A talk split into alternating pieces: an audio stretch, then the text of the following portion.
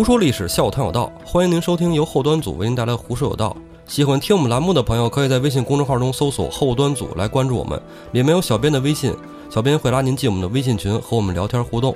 我是后端组道爷，大家好，我是胡 Sir。之前两期胡 Sir 都没在啊，对，哎，老安给踢了个班儿，哎，哎，老安踢班儿这两期呢，咱们给观众朋友们也回顾一下，也给胡 Sir 讲讲。嗯，行，我都听了。咱们之前说到了这个宋江发配江州嗯，啊，过了揭阳岭、揭阳镇，好不容易到了江州了，也跟这个吴军师推荐的戴宗戴院长接上哎，头了接上。头了，确实好不容易才到的啊。哎，这戴院长呢，就领着宋江一顿吃喝得招待，尽地主之谊嘛，嗯是吧？这戴宗啊，领着宋江就到了这浔阳江边的一个风景不错的酒楼吃饭，嗯，又结识了一位好汉，哎，黑旋风李逵，这个黑旋风李逵人气角色哈、家喻户晓。哎，嗯，这个看《水浒》的人对他印象都极其深刻，嗯，对，有对他印象特别好的，有像我就属于对他印象特别不好。是吗？对。不过从他之前上一期他出场之后办那几件事儿吧，嗯，反正 挺让人家，挺让人无厘头的哈。对嗯，你说刚认识宋江，拿了宋江的钱去赌钱去，嗯就给人钱输了，还你觉得你觉得他是不是一傻子呀？感觉特没溜儿。感觉是其实我跟你说，一点都不傻，这主儿。是吗？嗯，总觉得跟缺根弦儿似的。哎咱今天接着讲他的故事，讲完了咱得聊聊这主儿，哎，得嘞，聊聊我为什么那么烦呢？是吧？好嘞，李逵赌钱输了。嗯之后宋江又给去赔医药费，是吧？嗯对给李逵弄回来，结果宋江喝那鱼汤不新鲜，宋江还挺事儿的，宋江得喝鲜鱼汤醒酒。哎不过我发现这个宋押司嗯嗯在喝酒之前，嗯，这人吧特别的谦卑，哎哎，特别恭敬啊，跟谁都特别有礼貌。嗯但一喝了酒，我感觉他就有点不太一样。嗯，没错，喝了酒以后呢，有点那个，有点江湖气啊。对，有点就是，哎，自己的那个主意啊什么的，没喝酒之前，他就是宋押司，嗯，哎，喝了酒以后，这主就及时雨了，就哦，哎，江湖人了。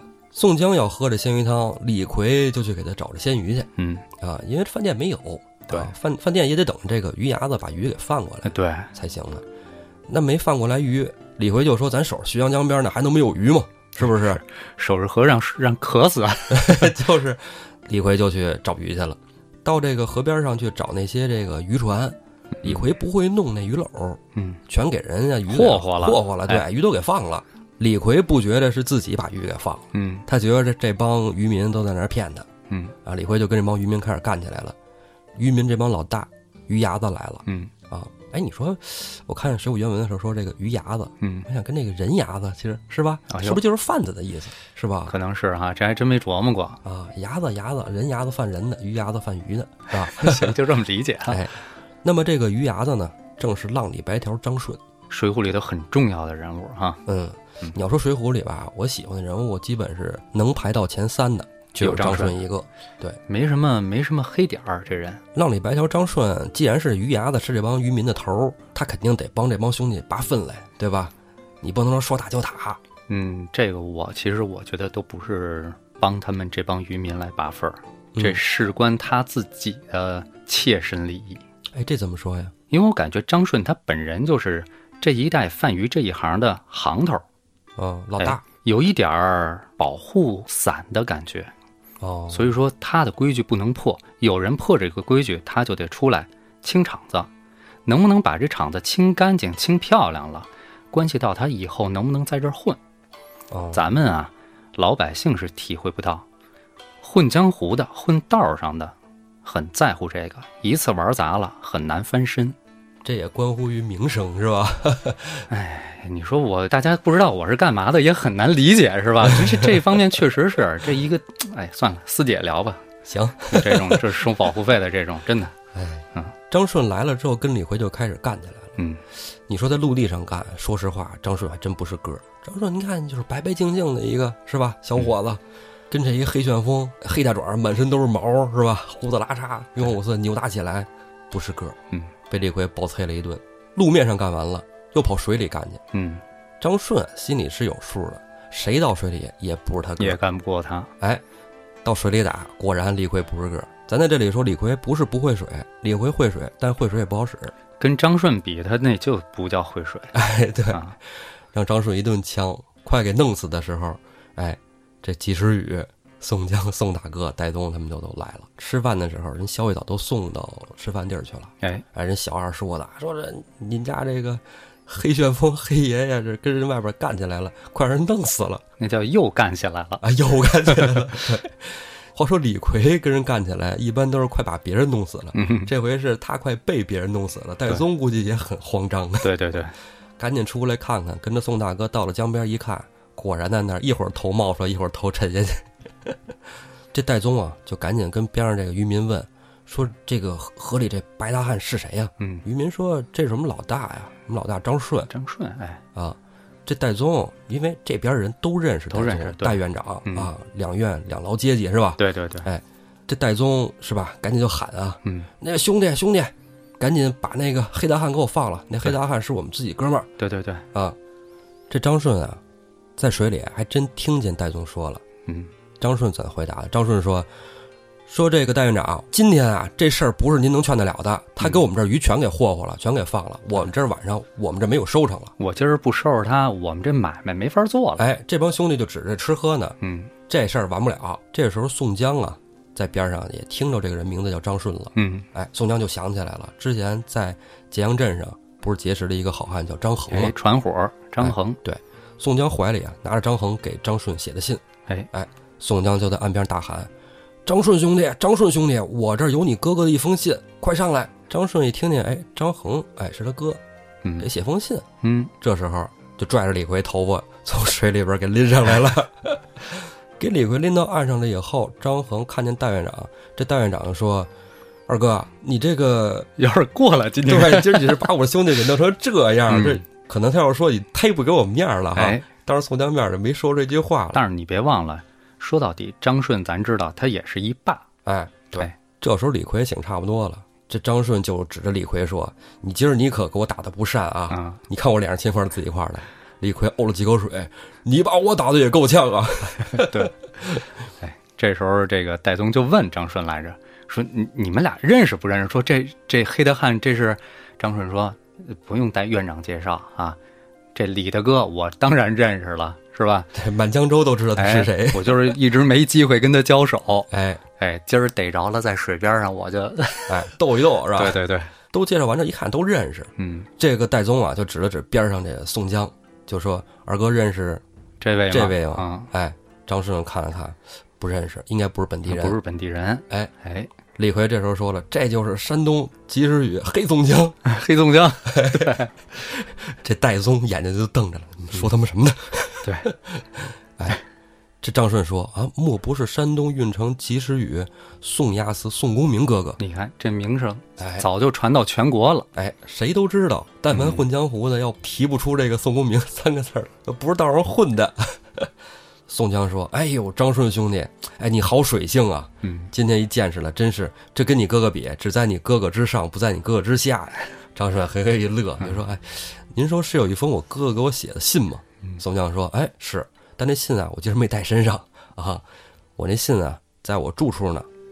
我今儿跟这个戴院长还有李逵兄弟，我们喝酒呢，没带着，回头你找我拿来。”哎，这这可张顺就说：“那没事儿，是吧？反正哥哥信也没有什么大事儿。”然后宋江就说：“呃，既然今天相见既是缘分，啊，张顺兄弟和我们一起上酒楼喝几杯。喝点儿，哎，对，哎，张顺这种混江湖的这种局是吧？是应该去的，嗯，而且非常有意义。对，结识一个大名人，其实从某种角度讲，他还是地主之谊呢。哎，对，嗯，这兄弟四个呀，接着回到酒楼喝酒。对，这宋江就把干嘛让李逵去找这个鲜鱼这事儿，又跟张顺说了一遍。对，哎，张顺一听，那这这鱼这小事儿啊，对了，哎，我先让河里捞一都能给你捞着。嗯，哎张顺就去带了几条鱼回来。这儿有一细节，咱能体现出张顺这人的细，在哪儿啊？咱知道他是拉着李逵一块儿去挑鱼的。对，到了渔船边上以后，先问了谁这儿有船上有金鲤鱼，哎，金鲤子，好的金鲤鱼，挑了四尾好的，然后怎么着啊？让李逵先去收拾鱼去。紧接着，张顺没着急回去跟他们喝酒。张顺先是把这些渔民今天这鱼怎么卖、怎么出市、怎么安排，怎么收这个鱼，跟渔民们一一交代清楚了，转身才去陪的酒。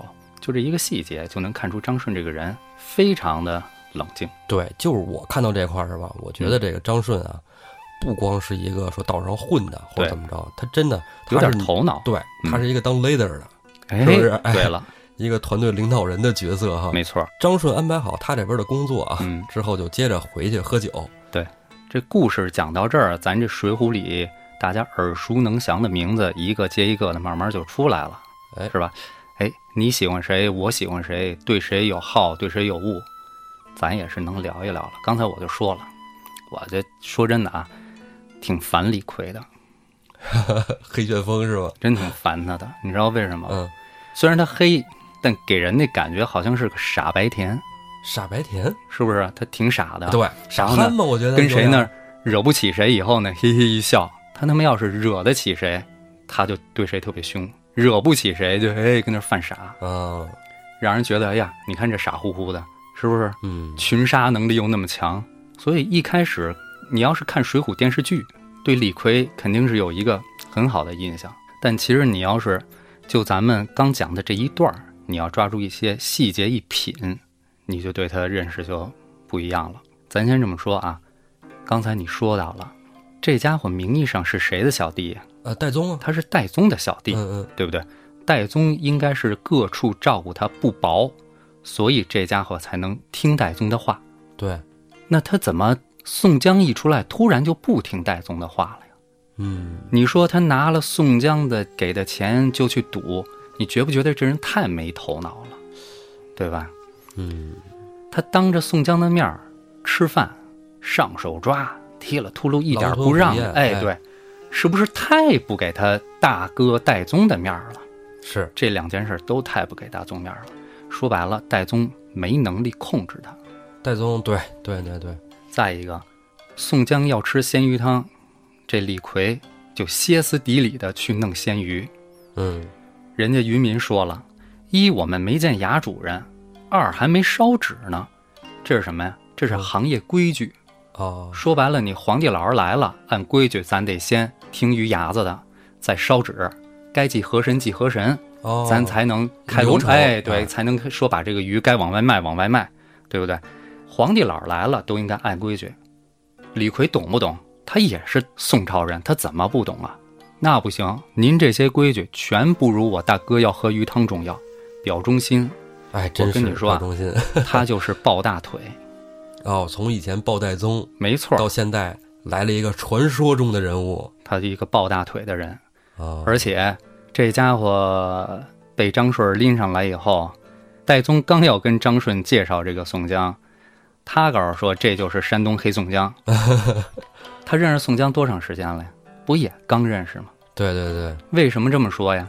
他就为了让张顺听见，你瞧我跟宋江多熟，哦，我敢叫他黑宋江，你敢吗？就跟咱他这是傻，还真是心机啊，这就跟咱们日常中也有这种人，对对对对对，我刚认识一大哥，我给别人介绍时的，这是我张哥，你什么你张哥嗯，啊？这是我宋哥，你什么你宋哥，嗯是不是？咱们日常中都能见到这种人。对，一般人家介绍就是，哎，这个这位是黑老师，对，这小黑，安排完鱼的事儿，张顺也回到酒楼里头，跟他们一起喝酒吃菜，哎，把这个鱼做了两种。将将要喝起兴的时候呢，我不知道你记不记得，来了一个漂亮姑娘，哎，我当然记得，嘿这我肯定必须的呀，宋玉莲，连名你都记得，我就记不住。这个宋姑娘呢，也是稍微有点儿不开眼啊，不由分说，自顾自的上来就唱。嗯，这个时候谁反应最激烈？又是这李逵。还是李逵啊，他什么反应？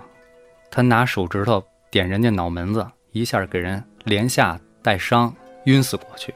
嗯，哎，吓得这个酒楼的老板慌了手脚。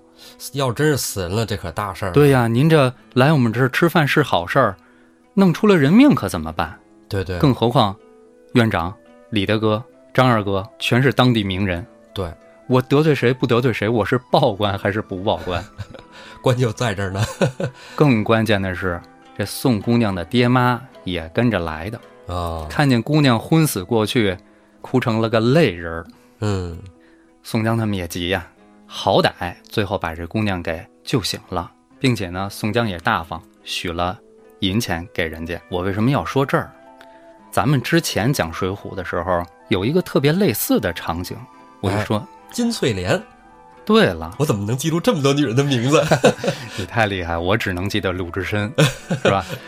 咱们看《水浒》之前啊，很多人都是小时候，要不就是看小人书、连环画开始看的，啊，对，要不然呢就是看电视剧开始看的。还有就是初中语文课文，对，鲁提辖拳打镇关西。对，当时我就觉得这个鲁智深啊和李逵啊有很多相似的地方，哎，我小时候也这么觉得。都是力量型选手。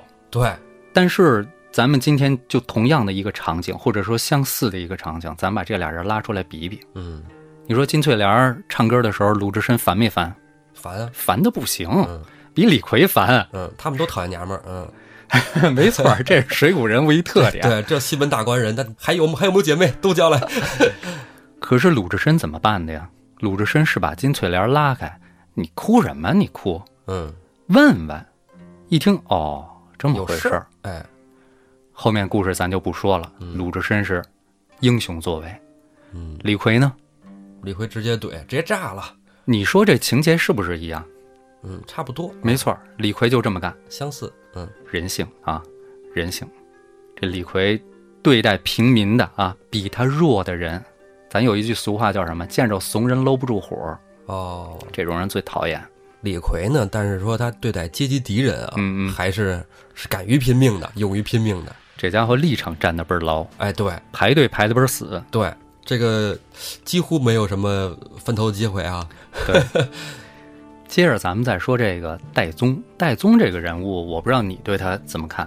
其实，在上一期节目里啊，嗯戴宗戴院长出场了以后，我跟老安啊没怎么介绍嗯神行太保啊，啊。因为你知道，我从小我就是有田径方面特长哎，，对，你跟黑我对这老师一样。我对这速度型选手格外青睐。嗯哎，黑老师练长跑的，我是专门练短跑的，啊，所以我对像戴宗这种神行太保字号的格外的青睐。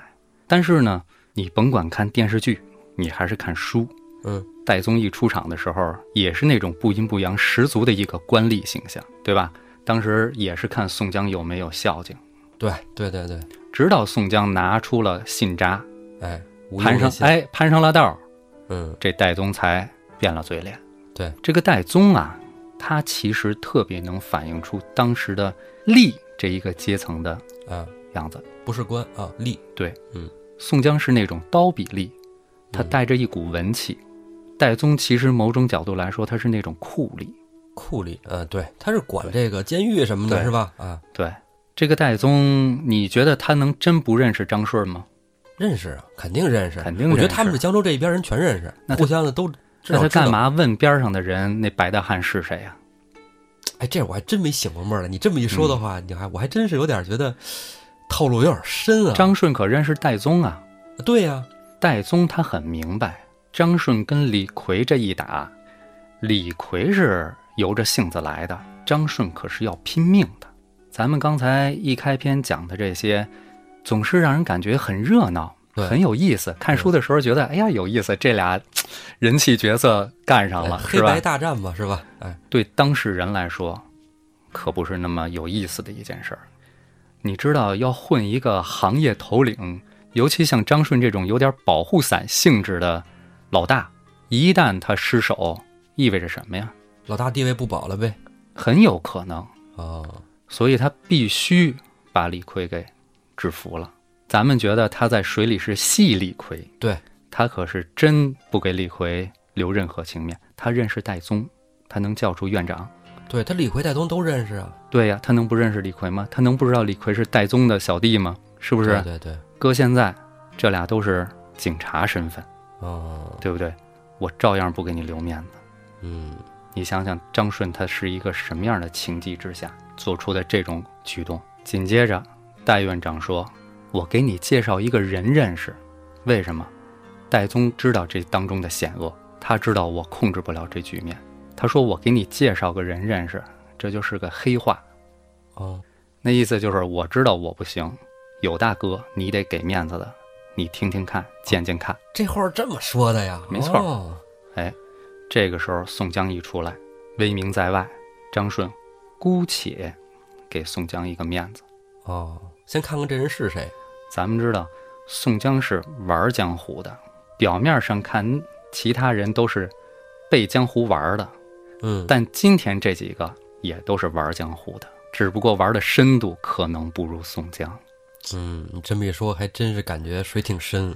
张顺拉着李逵一块儿去弄鱼，他为什么让李逵穿上鱼去先去拾到了？那意思就是，你别嗯看你说你是宋江的小弟，在我眼里你还是个小卒子。哦，该拾到鱼拾到鱼去。为什么呀？宋江，你名声在外，但是我现在还没有看出你有什么过人的长处。这就像咱们之前说到宋江在清风山的时候，为什么我一直对燕顺这个人物印象是不错的？当时我也提过，其实他们并没有得到宋江威名给他们带来的任何好处，他们就能够愿意为了宋江去铤而走险，嗯甚至把自己多年经营的山寨付之一炬。这是我之所以对燕顺这个角色印象不错的原因之一。那张顺留了一手，怎么说？只能说他江湖经验更深厚，嗯，他的地位是靠自己经营多年混出来的。人无完人，混的过程肯定也是吃过亏的。对呀、因为一开始啊，咱们之前也说那谁张衡嗯，是吧？不在浔阳江上面做这个少工嘛，是对吧也做私商买卖对，是吧？运人心情好我就运过去，心情不好就给他扔河里是吧？这帮都是亡命徒，哎，把脑袋别在裤腰带上的。这张顺以前也跟张衡一块儿干这事儿嗯，是吧？那张顺到这儿贩鱼这儿，我看书的时候，我觉得张顺其实自己是想往洗白了走的呢，还是有可能啊。嗯你看看，就这样四个江湖上的人，嗯现在附庸风雅的坐在了江畔饮酒。哎，他们饮酒这个地儿啊，嗯，之前咱没说，还真不是一个寻常的一般场所，怎么说？哎，也也也不是天人间啊。啊啊？他们四个人喝酒这个地儿啊，就是浔阳江边著名的琵琶亭。哦，琵琶亭，琵琶亭，嗯。对，耳熟。哎，这地儿现在也有，现在也有，也有。对，但是就是不是在原址上建的嗯，啊，是后来就已经翻修过无数次了。你说琵琶亭，我只是耳熟，有有故事还是怎么着？哎，有故事，有故事当然有故事了。对，啊话说这故事啊，嗯一下就回到了唐朝了。嗯唐宪宗年间啊，江州这地儿嗯，闹红眼病，红眼病哎，红眼病，哎，这个红眼病跟咱现在那红眼病可能一样，可能不一样。嗯嗯，得这红眼病啊，能致盲，哦，也可能咱们现在医疗手段发达了。要不然红眼病都能瞎。哎，对，而且人现在的免疫能力可能也比较好了啊。也是，那会儿得个感冒死的也不是没有，是吧？哎对嗯那那时候呢，在江州啊，得红眼病，好多人都瞎了，嗯嗯，就只能沿街乞讨啊。就在江州这块地儿啊，有一个有名的歌妓，哎，叫胡秋娘。哎呀，又是歌妓，哎还姓胡。哎，你发现我讲这故事怎么里里边老有歌妓的？你你看今天，要不然我这叫老安了，这是我这刹车油，你说的，哎，嗯，那刹不刹车现在也搂不住了，歌妓已经出来了，咱就得把这歌妓得讲讲。啊，好，这胡秋娘啊，唱得一首好歌，嗯弹得一手好琵琶，嗯她一直就在江州边上啊卖唱。嗯，以前生意特好，现在因为闹红耳病，出来吃饭喝酒的人都少了，咱也不知道是不是因为隔离啊。这胡月娘啊，在大街上走着，就看见有很多年轻人搀着老头子，嗯，小姑娘搀着老太太嗯沿街乞讨、啊，就觉得哎呦挺凄凉的挺惨的啊，挺惨的。心里不好受了。对他呢也是接着去这种什么哎小亭子呀、酒肆啊，给人嗯弹个曲儿，嗯哎唱个歌，嗯哎挣点钱。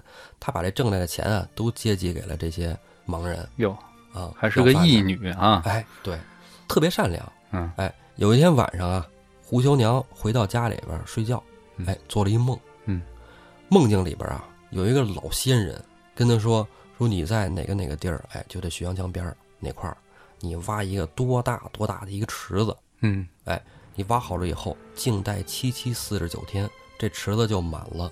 在江边上挖一池子，等于让那江水倒灌里头不是，啊。不是江水，天降甘露嚯于此池哟啊！这池里的水啊，你就让这些盲人去洗眼睛。啊，洗完就能复明。能给洗好。哎，这个古代人吧，就认为这个梦里边就是有人指引嘛。对，然后胡秋娘呢，真的就拿一大铁锹，哐哐哐就开始挖，又一个小女子，不容易，不容易 挖了一个大池子。啊。哎，挖这池子以后，挖好了以后呢，就开始等着。嗯哎，等到了四十八天，这池子一滴水都没有。嗯，你指着露水给那池子 弄满了。对你这南方赶上雨季还行，是不是？对，南方要不是雨季，哪有水啊？嗯哎那胡秋娘就想着，梦里仙人一定不会骗的，嗯那就等着这池子里的水。嗯哎，过了一夜，第二天早上起来一看，这池子里水真的满了。哦这胡秋娘一看水满了，啊这这不是水，这是药啊！哦，天降甘露，眼药水。哎，对，眼药水啊。嗯然后胡秋娘呢，就在这街边上，哎，找了一个老婆婆，嗯啊，眼睛瞎的，啊忙要饭，要到这儿来了。临床哎，对，临床实验一下，对啊，就说这个老婆婆，您来这儿，我这儿有个水，您洗把脸。嗯哎，没说说洗眼睛，万一治不好，你不是给人希望，又给人是吧失望吗？是吧对？哎，老婆婆说，哎呦，我都瞎了，我什么都看不见，嗯洗不洗脸的也不重要，来吧，我帮您。哎，胡江娘就捧了一捧这个眼药水，水啊哎，给老婆婆洗了把脸。老太太就觉得，哎呦，怎么那么亮啊？哎呦，眼睛有点亮的疼。胡秋娘说：“这个老婆婆，您睁开眼试试看看，您看您看得见吗？”老婆婆一睁开眼睛，眼珠子倍儿亮，啊，黑眼球是黑的，白眼球是白的。哎呦，那黑白分明。哎呦，我嗯看见了。哎呦，你真是活菩萨。胡秋娘一看，哎呦，真是神仙指引我来帮助别人啊，是吧？显灵了哎，啊！胡秋娘呢，就跟这老婆婆说：“说您跟这个咱们这街里街坊的都说说，说说啊，眼睛不好都来这儿找我，我给大家洗眼睛。哎，之后啊，陆陆续续这江州啊得了眼疾的人都陆陆续续来到了这个胡秋娘挖的这个池子这池子看来不小啊哎。界江就管这叫甘露池啊啊，就是来这儿洗眼睛就能治好。这有一个活菩萨在这儿给人医眼疾，哦，听了这期节目，有的眼药水就该改名叫甘露池了。胡秋娘治眼疾，哎，这一下就在江州城就火了。嗯好事儿是能传千里传万里的，嗯哎，这消息啊就一层一层扩散，哎，扩散到全国了，嗯也传到了首都长安。啊长安呢也有一名歌妓，姓裴，叫裴兴奴。嗯这裴兴奴啊，就听说了江州有一个歌妓，跟他同行业的啊，被人称作活菩萨。嗯，哎呦，这可真了不得呀！这个比挣多少钱可不一样，是不是？对，这个好名声是吧？你看人的名声都是当季的，人家变成活菩萨了。嗯而裴兴奴是一个什么样的呢？裴兴奴啊，年轻的时候花容月貌嗯啊，又勾勾又丢丢，达官贵人无数的想听他弹个曲儿，嗯想跟他在一块儿腻咕腻咕，嗯，那都得是吧？千金万银啊，这是。还得排队的。哎，啊没错，摇号，哎，走后门。对托关系。嗯可是到了三十多岁以后呢，人老珠黄了，他就得赶紧想找一个人嫁出去哦，啊，因为干这行业的歌妓嘛，是不是？青春饭。对，你说要不然以后他能干嘛呀？是不是？老了以后当娼，嗯当娼也有年轻的呀，是不是？哎，就得找个人嫁了。嫁给达官贵人是没戏，因为这身份嘛，是吧？你当妾都当不了。对，要是又想过得好一点，就嫁给经商的。哎哎就有一个叫刘一郎的人啊，把裴行奴给娶了。哎，这刘一郎又是什么来头呢？这刘一郎啊，以前是一个走商，嗯啊，后来就到了长安这块儿，哎，家产万贯，是吧？身上有钱，啊，呃，觉得这个裴行奴在这边又有名儿，是不是？长得也可以。对，虽说说三十的三十的女人是吧，嗯，更有一种韵味嘛，是徐吧？娘半老，风韵犹存。哎，对哎，就把她给娶回家了。嗯那娶家挺高兴的，但是呢，过了几年之后，发现这个人总会老嘛，嗯对吧？刘一郎啊，就不爱回家了，就跟媳妇儿说：“哎，兴奴，我这出去做买卖了啊。”你这净给刘一郎找客观理由啊？哎，这嗯，刘一郎不是什么东西啊，嗯这肯定不是东西。嗯，你说这东西是吧？这家里媳妇儿岁数大点儿老了，这不是老夫老妻吗？是不是？哎，感情应该更深厚。好哎哎，对，他就嫌他媳妇儿老了，啊，哎，不行了，姿色不行了。对，得出去找刺激去。哎跟他媳妇儿说，说我出去做生意啊，这个很快回来，你别着急，有个什么十年八年的我就回来了啊。嚯，哎 找借口就颠出去了。嗯，这裴兴奴在家里就独守空闺吧，是吧？嗯，哎，就在这就守活寡呗。就是就是就是守活寡了嗯啊，在这等着，天天等着，自己心里也不是个味儿。嗯以前过的什么日子呀？人想看我一眼都对，没那个缘分，是不是？就有这心理落差了。对，到这儿来让人家这么挤兑着，嗯，告诉我十年八年，你等还得等着，不等着我就不守妇道了，还。啊，是啊，啊，你他也不能出门啊，是不是？嗯，咱之前是吧也说过，这个真女时节不是老骥从良嘛，是吧？这从良也不容易。你说他在这种情况下，嗯，就听说了胡秋娘那那活菩萨这事儿，更同行是冤家了。哎，他还不是冤家，啊？哎，他有一种崇拜的心理，哟，是吗？嗯，呵，他觉得你看人家活的，啊啊，你再看看我活的，哦。我活着要什么样儿啊？哦。你，看看人家。找到目标了，是，然后裴行奴啊，就买了一张上江州的火车票，然后他就抱着他的琵琶嗯。来江州，想见胡秋娘一面，偶尔交流一下行业心得，还是看一下偶像，是吧？嗯嗯。来到了这甘露池旁边，然后看了看，哎，这甘露池里边现在也开始种上好多植物了，周边什么的装饰特别好，嗯，哎说真好，这想不出这是一个是吧？姑娘家家的挖这么大一池子，嗯，啊，还能救人眼疾，这活菩萨在这儿，哎，真是，要能见着胡秋娘，我就没白来，哎哎，他都在这儿等，等了没半天呢，就听着周边人传颂的都是胡秋娘的事迹，嗯更崇拜哟，那种那心情就拔得非常高了。嗯，哎，就在这非常高的坎节儿上，下午的时候，就听着街街坊喊：“秋娘来了，活菩萨来了！”哎呦，来了，这就能看见了。嗯这裴行奴还挺兴奋，嗯哎，赶紧就过去看。一看啊，并不是特别的漂亮的啊，那种人啊，一看就是，哎，只是比寻常女子呢带着那点清秀，嗯啊，就觉得，哎呦，真是没有风尘气的一个女子哦，啊。哎呀，非常难得啊！因为可能在这个长安里边，就是大家都在比美什么的，这那的哈。对，唐朝嘛，是吧？哎、对，嗯到了江州一看，这你看人家这样的是吧？对，他已经不是哎靠这种弹唱卖曲儿什么的了。因为咱知道江西那个地儿吧，自古以来就特别的文气哈，是个这个哎，对，出文化人的地方对对你长安呢，就咱看唐朝那个服装，妇女那个服装，确实跟那个头几年那电影《黄金甲》那个满城尽带黄金甲啊，，对，跟那个差不离的，是嗯有点暴露感觉的哎，对啊。是到了人家有文人气质的这么一个地方清，雅。哎，对，裹得稍微严实一点儿，哎是吧？这气质就不同了。对，嗯你从这个经历上来说啊，嗯一个是唱曲儿，之后呢变成了想投靠一个老板，嗯，是不是给人当媳妇儿？哎，对哎，人家还不看好他。嗯然后这胡秋娘呢，哎也唱曲儿，然后呢救了百姓，行医治病菩萨。了成了，哎，裴行奴就跟胡秋娘两个人见了面了。嗯一见面之后，胡秋娘就觉得，哎，我没什么，我只做了我应该做的，嗯 哎也没有说什么一些大话，心怀天下这那的。啊，对，俩人一聊啊，特投机。投机哎，都挺实在。对，胡秋娘就说说这样，咱咱上船上，上船上，咱们聊聊天，喝点酒。哎，他们那会儿就是流行在船上边嗯摆点酒啊，一些干鲜果品啊，聊聊天，喝点酒，哎，挺开心。俩人就那聊着，这聊天啊，两个人都会弹琴，都是艺术圈的人，呵这不不是干聊了，是不是？哎，边弹边唱，嗯就把自己的经历啊，当做曲子给唱出来。俩人啊，就是边弹边唱，从下午一直唱到了天黑。哦，两个人在歌里边唱的都是两个人的经历，因为他们的出身啊都不是特别好啊，都是穷苦家庭，之后怎么怎么样怎么样，而且这个，大环境，你说是宪宗时候是吧？，对对对，这已经从盛唐转衰了呃对，啊，唐朝的算是中期到晚期过渡吧，嗯是吧？？对，然后俩人哭一阵唱一阵，哭一阵唱一阵，哎，哎，喝的也喝美了。嗯边上走的这些船，因为浔阳江上有这个这个渡船嘛，嗯啊，这个船里边人都得，哎呦探头看看，哎呦这是谁呀、嗯，哎呦唱真好，哎弹真好。你想俩名妓啊，一南一北啊，是不是 都是有名儿的人啊？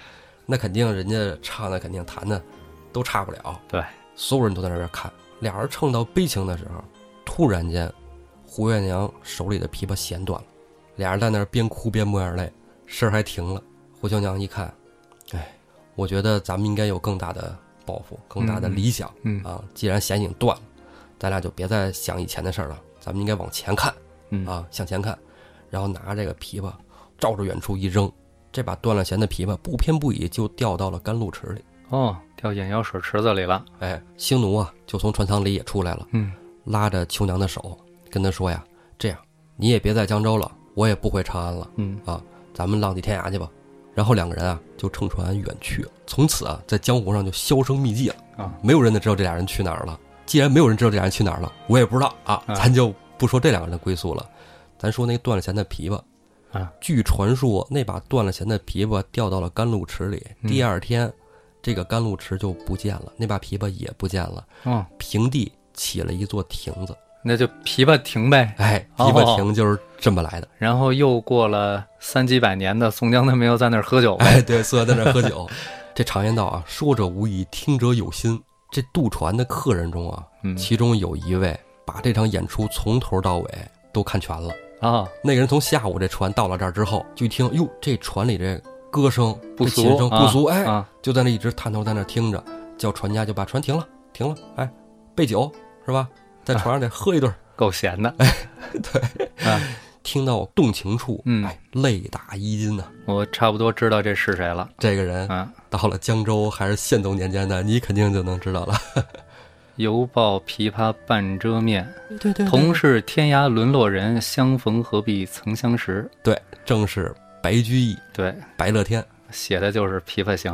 哎，琵琶行，对，嗯，跟这儿等着呢。哎。哎，《琵琶行》确实当中有一些名句哈，这也是这个白居易的代表作，对，都没之一啊，哎。代表作。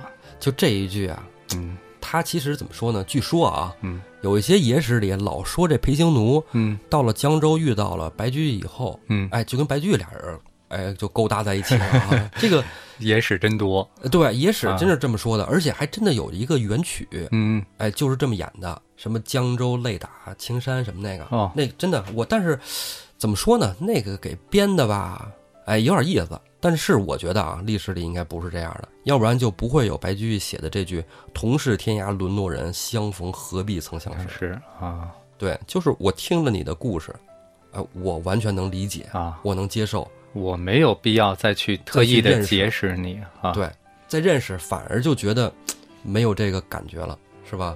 对哎，这白居易啊，白乐天啊，在琵琶亭故事还特别多。嗯据说呀，他每次在江州送客人离去的时候，都是在琵琶亭嗯跟人分别。嗯，都是谁呀？这包括有一个他特好朋友叫元稹，名人啊啊，元稹还特意写了一个个琵琶亭呢：“夜泊浔阳宿酒楼，琵琶亭畔荻花秋。月沉星没事已往，月白风清江自流。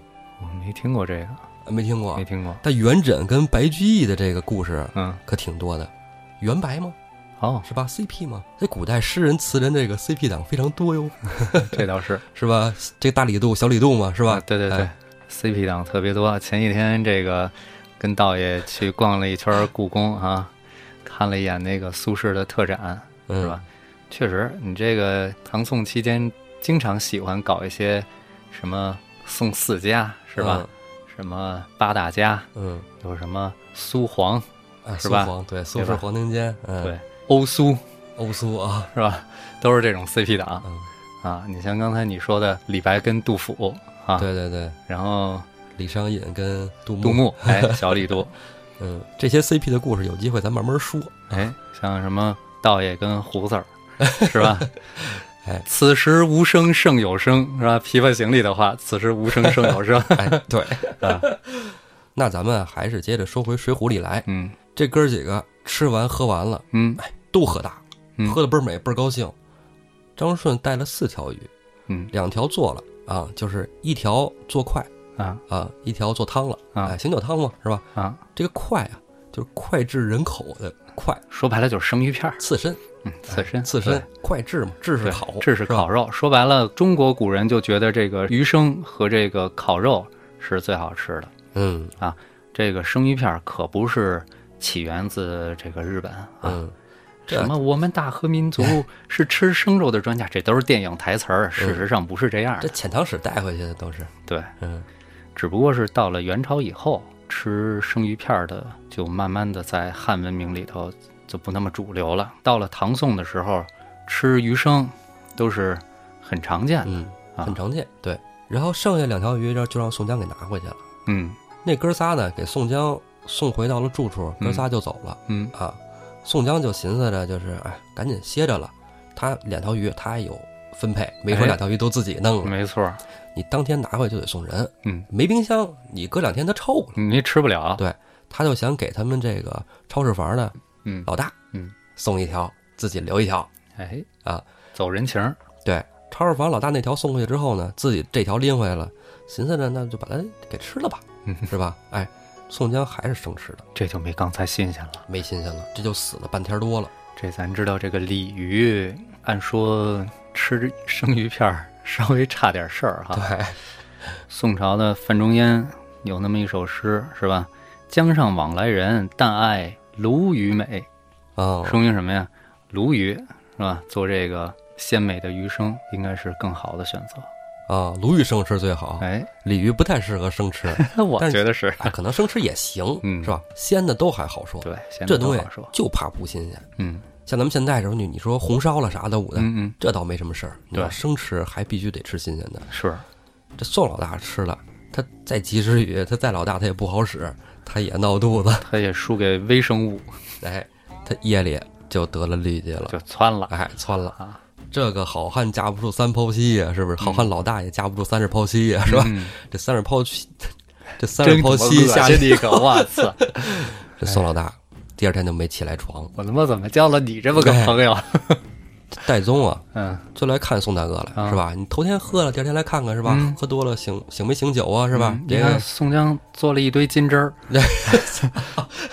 金针是你说的 是啊啊，然后戴宗一看这几缸金汁儿，啊，几缸金汁儿，嗯，就知道宋江不太行了，哎啊不太行了歇着吧。啊，赶紧就嗯抓点药啊。哎宋江说：“哎，不不不，甭抓药，甭抓药，嗯，就是歇歇就好了，缓缓缓就成。不行，弄点中成药就得了啊。”对那宋江就歇着吧，嗯戴宗就忙自己的去了。嗯哎宋江这一宿啊就没闲着，这嗯三十多泡稀拉的，整个人都不行了。这醒酒汤喝的，哎这第二天早上起来呀，宋大哥实在是爬不起来床了，嗯想撑着床站起来都站不起来。嗯，正这时候门响了，有人敲门。啊，宋江就说：“你自己进来吧，我开不开门了？哎，你门没拴，自己开。”门推开了，张顺来了。张顺拎着两条鱼来的，哎呦，看宋江爱吃是吧？哎，看着这个宋大哥就喜欢吃鱼，好这口，是不是？嗯又喜欢生吃，又喜欢做汤，红烧、清蒸都可以，是吧？给大哥多弄几条，大哥嗯吃呗，是吧？一早清儿就来了，你说这兄弟张顺其实心里有事儿，哦，真的真拿这个宋江大哥这事儿当事儿了。愿意好好结交结交，哎，对，没错儿，正好自己有这个能耐，是吧？嗯弄点鱼吃，是吧？按说比戴宗、李逵来的都早啊。对呀、嗯张顺拎着这两个鱼就进了宋江这屋了。大哥，宋大哥，小弟又给你弄了几条鱼啊！你看这两条多鲜亮丽，你看这个泵。宋江一抬头看这两条鱼，再看了一眼张顺，兄弟，大哥不行了，大哥这肚子疼的要命啊！怎么了这是？张顺就问大哥你怎么了？嗯，大哥昨天还好好的呢，是不是？咱一块喝酒吃饭吃那么开心，是吧？喝那么嗨，你今儿怎么就这样了呢？宋江说：“我可能是鱼吃坏了。哎呦喂，你这让人张顺多尴尬呀！张顺拎着鱼来的。张顺说：“大哥，要不这么着，我带你去看病去，是吧？我得给你找一大夫。嗯，”宋江说：“你别找大夫了，你这么着，你给我弄点药去吧，止泻六合汤啊！我这不行了。”张顺：“行，大哥你等着。”转身就走。话说张顺能不能给宋江找着这个药，治了宋江的病，咱们啊下回再说。嗯